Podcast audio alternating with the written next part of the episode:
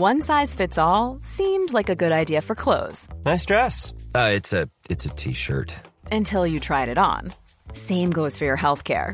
That's why United Healthcare offers a variety of flexible, budget friendly coverage for medical, vision, dental, and more. So, whether you're between jobs, coming off a parent's plan, or even missed open enrollment, you can find the plan that fits you best. Find out more about United Healthcare coverage at uh1.com. That's uh1.com. I'm Sandra, and I'm just the professional your small business was looking for. But you didn't hire me because you didn't use LinkedIn jobs. LinkedIn has professionals you can't find anywhere else, including those who aren't actively looking for a new job but might be open to the perfect role, like me. In a given month, over 70% of LinkedIn users don't visit other leading job sites. So if you're not looking on LinkedIn, you'll miss out on great candidates like Sandra. Start hiring professionals like a professional. Post your free job on linkedin.com/people slash people today.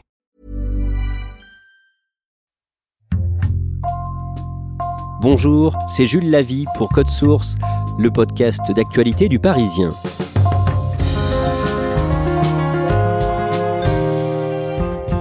Le dimanche 19 juin, le second tour des législatives a été marqué par une percée inédite du RN de Marine Le Pen avec 89 députés élus.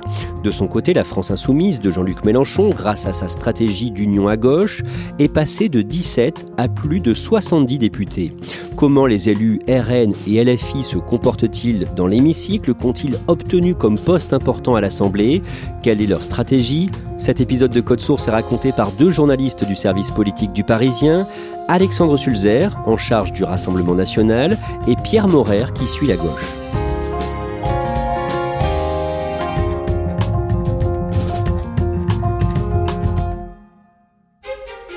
Alexandre Sulzer, décrivez-nous les coulisses de l'Assemblée nationale. Il y a l'hémicycle où les textes sont débattus, mais il y a aussi la salle des quatre colonnes qui est importante médiatiquement. C'est une salle euh, qui est un lieu de passage pour les députés pour aller euh, dans l'hémicycle et c'est le lieu où se trouvent aussi tous les journalistes qui permettent des échanges euh, soit euh, filmés, soit plus informels. Elle s'appelle la salle des quatre colonnes tout simplement parce qu'il y a quatre colonnes corinthiennes qui la structurent et c'est vraiment le cœur médiatique de l'Assemblée nationale.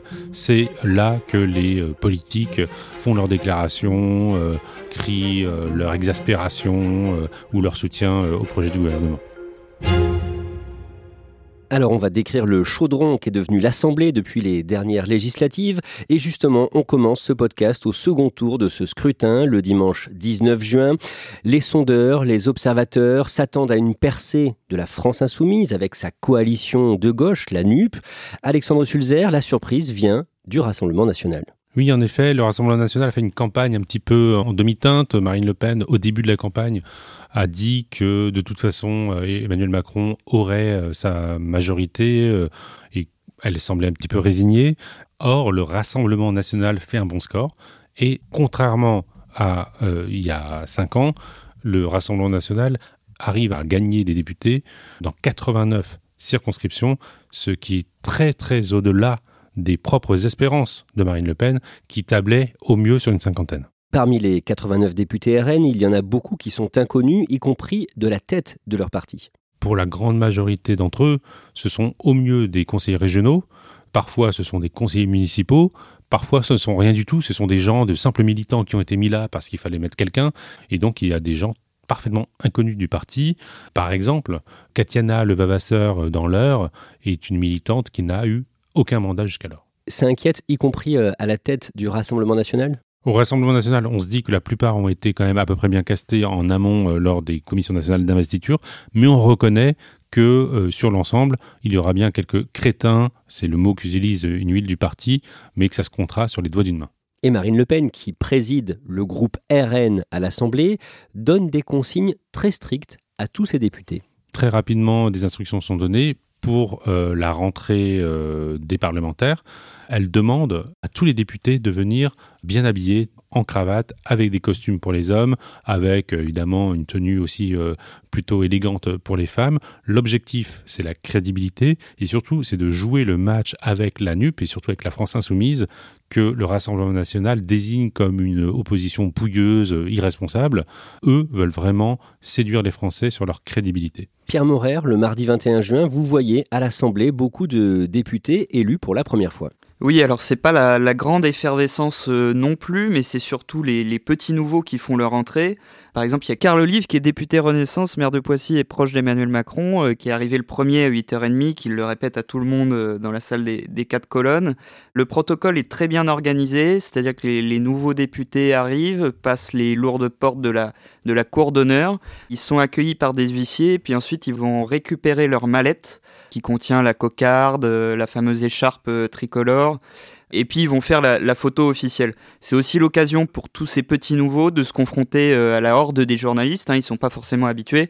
On en voit beaucoup qui tremblent un peu face aux journalistes et qui sont un peu déstabilisés. On parlait de Marine Le Pen. Chez les Insoumis, qui va diriger le groupe? C'est Mathilde Panot qui en fait était déjà la présidente du groupe des Insoumis sous la dernière législature puisque Jean-Luc Mélenchon lui avait passé la main en 2021 c'est une jeune femme de 33 ans qui a une euh, carrière et une trajectoire euh, fulgurante au sein de LFI, puisqu'elle est arrivée dans le sillage de Jean-Luc Mélenchon euh, qu'aux alentours de 2017 avec la nouvelle vague des députés insoumis. Le mardi 28 juin, c'est la séance inaugurale de la 16e législature, en clair le mandat de 5 ans pendant lequel cette assemblée va exercer. Pierre Morer, c'est la tradition, le doyen des députés euh, va prononcer le discours d'ouverture, vous êtes à ses côtés à l'assemblée juste avant son entrée euh, dans l'hémicycle et qu'il ne monte à la tribune. Cet homme, c'est un député RN de 79 ans, un certain José González. Oui, alors il a un brin d'excitation euh, mêlé à de l'appréhension. Euh, on le voit, il tient dans ses mains une chemise rouge. Euh, il nous explique que c'est son discours, qu'il l'a préparé depuis 2-3 jours, que tout a été relu par Marine Le Pen qui n'a rien trouvé à redire. Hein, ce sont les mots de, de José González. Et surtout qu'il ne veut pas faire de polémique de vague. Je déclare ouverte la 16e législature de l'Assemblée nationale. À la tribune, José González évoque l'Algérie française. Il est lui-même né à Oran. Ce symbole d'unité touche l'enfant d'une France d'ailleurs, que je suis, arraché à sa terre natale et drossé sur les côtes de Provençal par le vent de l'histoire en 1962. En fait, il témoigne devant les autres parlementaires de sa nostalgie de l'Algérie française. Euh, il est visiblement très ému. J'ai laissé là-bas une partie de ma France et beaucoup d'amis. Je suis un homme qui a vu son âme à jamais meurtrie. Excusez-moi, je pense à mes amis que j'ai laissés là-bas. Là, est-ce qu'il y a des réactions dans l'hémicycle? Alors à ce moment-là, en fait, la majorité des députés applaudissent José González. Et à ce moment-là aussi, il rend hommage à Édouard Frédéric Dupont, qui est un ancien député du Front National, qui avait participé aux manifestations anti-parlementaires de 1934 des manifestations à l'époque des, ligues factieuses. Et donc, au-delà des rangs du RN, euh, certains députés l'applaudissent euh, pour qu'il continue sans forcément se rendre compte de la portée de ses propos à ce moment-là. Ce qu'il dit après son discours, dans les quatre colonnes, va choquer. Devant les journalistes, euh, José González enfonce le clou puisqu'il explique qu'il n'a pas à juger si l'OAS, cette organisation terroriste d'extrême droite, avait commis des crimes pendant la guerre d'Algérie. Des crimes en Algérie, non, l'armée française, je ne pense pas, et encore moins un crime contre l'humanité. Franchement, je ne suis pas là pour juger si l'OS a commis des crimes, je ne sais même pas ce que c'était l'OS, ou presque pas. Ce qui a été pourtant euh, explicité et attesté par euh, les historiens. Alexandre Sulzer, un peu plus tard, les députés désignent la députée LREM Yael Braun-Pivet présidente de l'Assemblée nationale. C'est la première fois qu'une femme est élue à ce poste, quatrième poste le plus important dans l'État français. Le candidat RN s'est retiré pour faciliter son élection. Oui, euh, ce que veut montrer le Rassemblement national, c'est qu'il est bon élève, qu'il va être responsable, qu'il n'a pas la capacité évidemment de prétendre euh, présider l'Assemblée nationale. Donc il ne va pas jusqu'au bout de la démarche, il se retire avant pour faciliter l'élection de Yael Braun-Pivet.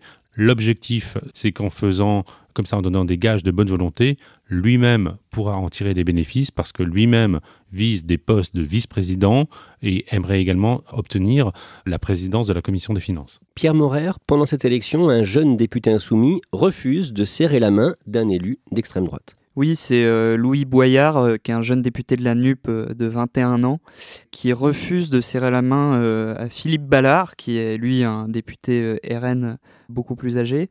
Et quand on lui pose la question de de savoir pourquoi il a refusé. Euh, il euh, explique de manière ironique. Vous êtes nombreux à savoir qu'actuellement nous sommes dans un contexte de pandémie euh, et que donc il faut prendre ses précautions. Une pandémie de racisme, une pandémie d'antisémitisme, une pandémie d'islamophobie. Donc du coup, de mon point de vue, je reste fidèle au principe face au Rassemblement national pour respecter les gestes barrières. Alexandre Sulzer, le mercredi 29 juin, les députés élisent les vice-présidents de l'Assemblée nationale.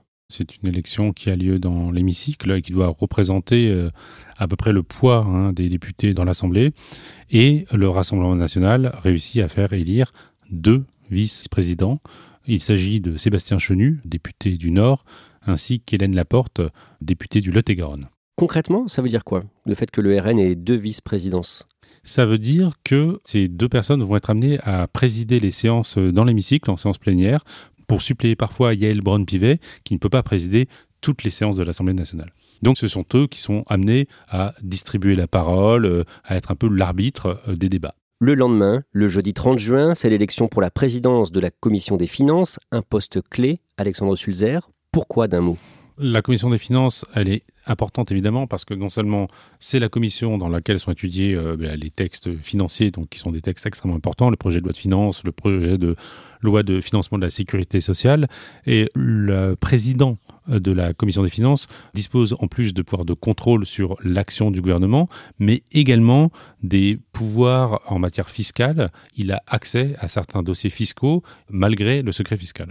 Et c'est le candidat de la France insoumise qui est élu, Éric Coquerel, Problème, Pierre Morer, Éric Coquerel fait l'objet d'accusations d'harcèlement sexuel. Oui, il est accusé par euh, Sophie Tissier, qui est une euh, ancienne figure des Gilets jaunes que Éric Coquerel a pu croiser au cours des différentes luttes auxquelles ils participent tous les deux.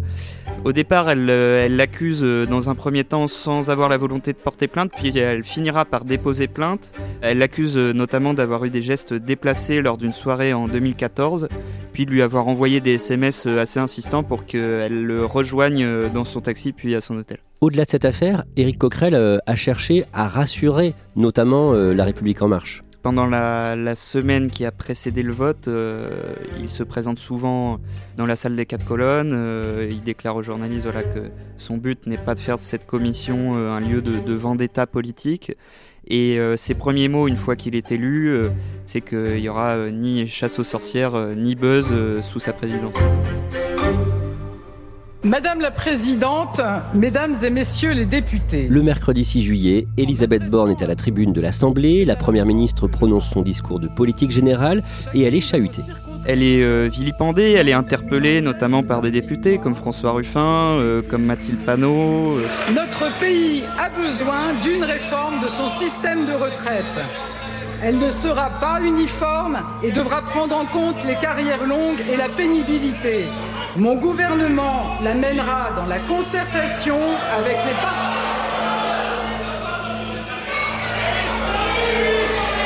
Certains crient euh, hypocrite.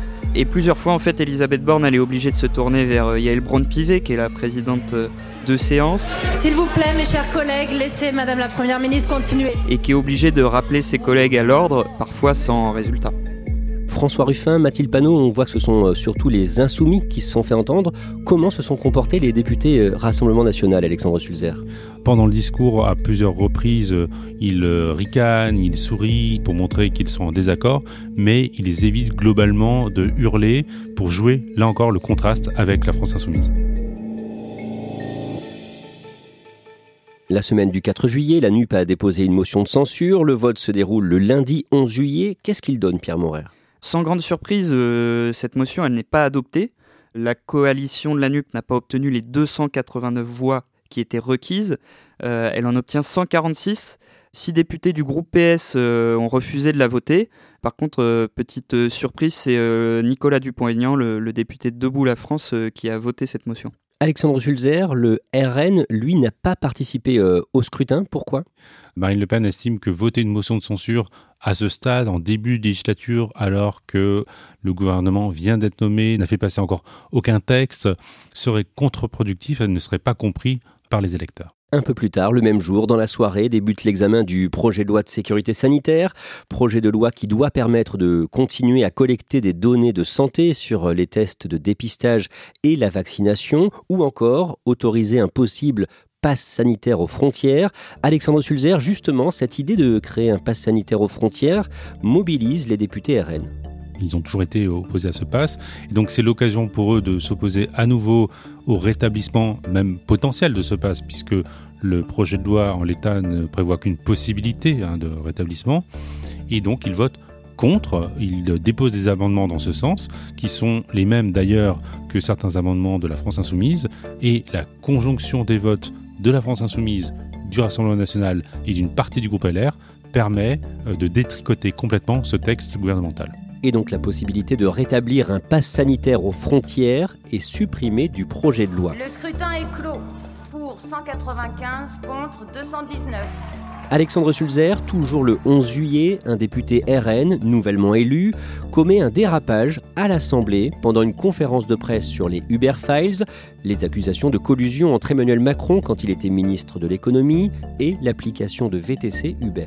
Oui, à l'issue de la conférence de presse, Jean-Philippe Tanguy, qui est quand même numéro 2 du groupe, il est président délégué du groupe, fait un long dégagement devant les caméras sur Emmanuel Macron qui, selon lui, n'avait pas de compétences euh, bancaires spécifiques lorsqu'il a été embauché euh, chez Rothschild. Il ne connaît rien au droit bancaire, il ne connaît rien à la pratique financière. D'ailleurs, M. Rothschild l'a dit lui-même dans plusieurs témoignages. Il a pris M. Macron parce qu'il était sympa et qu'il savait euh, solliciter les aspirations homo-érotiques d'un certain nombre de cadres, visiblement, qui pensaient que M. Macron allait leur apporter de, de l'intérêt à leur carrière en fin de carrière. Voilà, bon. Une sortie un peu étonnante qui provoque une série de tweets d'opposants au Rassemblement national.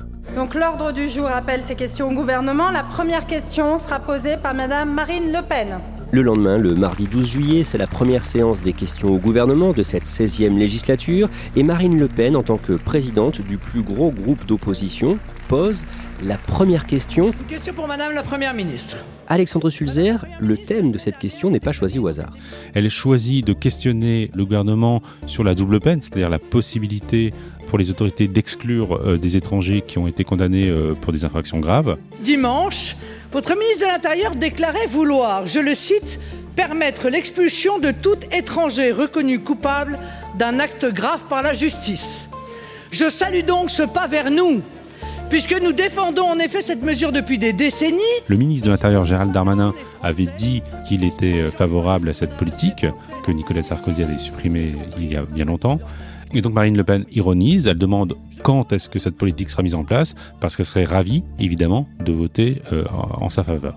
Pierre Morer, comment répond Elisabeth Borne? Alors elle lui fait une réponse cinglante pour évacuer toutes les suspicions euh, d'accord entre euh, la majorité présidentielle et le Rassemblement national. Alors vous le savez, j'ai reçu tous les groupes parlementaires pour des consultations, tous, car vous avez tous été élus par les Français. Mais au cours de notre rencontre, Madame Le Pen, je crois qu'on peut le dire, il n'y a pas vraiment eu de convergence. Et après ma déclaration de politique générale, je vous ai écouté, Madame Le Pen, et je vous le confirme, je n'irai pas chercher les voix du Rassemblement national. Parce que dans les faits, le parti d'extrême droite ne partage pas les valeurs de la République. Le dimanche 17 juillet, alors que la France commémore les 80 ans de la rafle du Veldiv, un tweet de l'insoumise Mathilde Panot crée une polémique. D'abord, Alexandre Sulzer, que tweet la présidente du groupe Insoumis?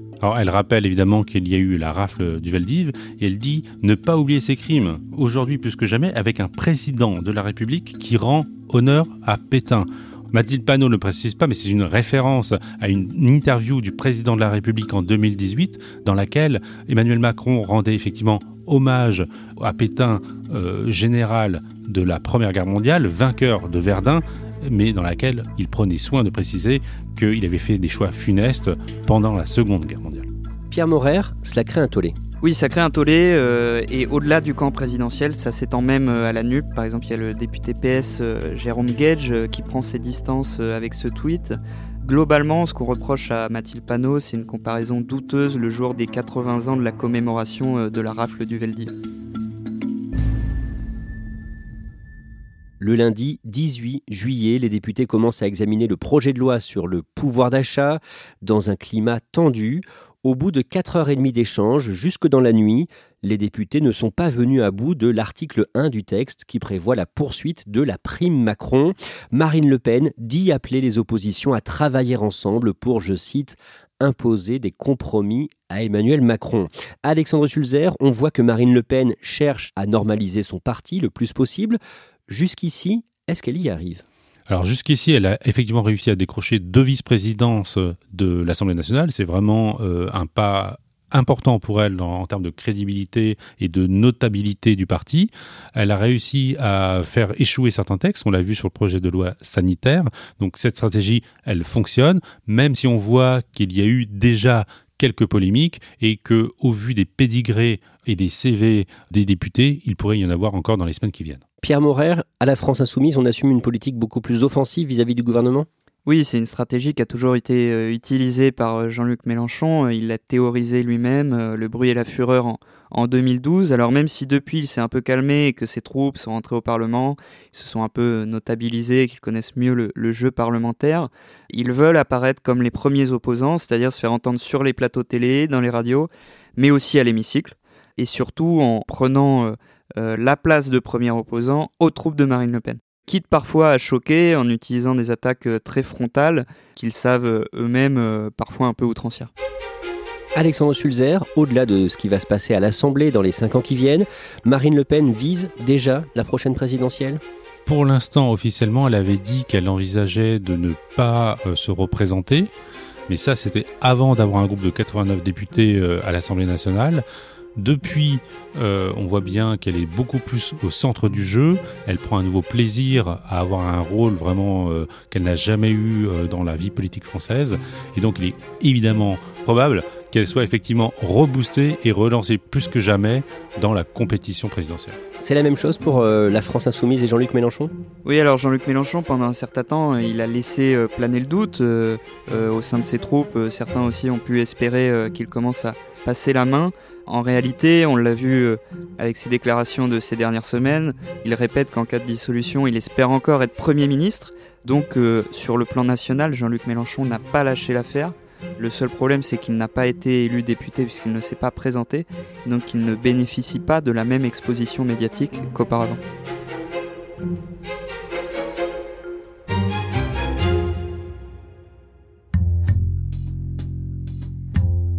Merci à Alexandre Sulzer et Pierre Morer.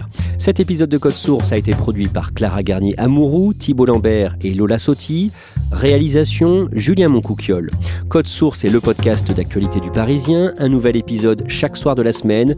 Pour n'en rater aucun, n'oubliez pas de vous abonner sur votre application audio préférée. Vous pouvez nous contacter sur Twitter, at Code Source, ou nous écrire source at leparisien.fr.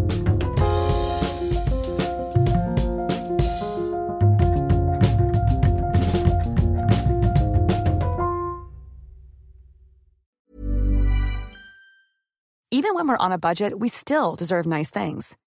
Quince is a place to scoop up stunning high-end goods for 50 to 80% less than similar brands. They have buttery soft cashmere sweaters starting at $50, luxurious Italian leather bags, and so much more. Plus, Quince only works with factories that use safe, ethical, and responsible manufacturing. Get the high-end goods you'll love without the high price tag with Quince. Go to quince.com/style for free shipping and 365-day returns.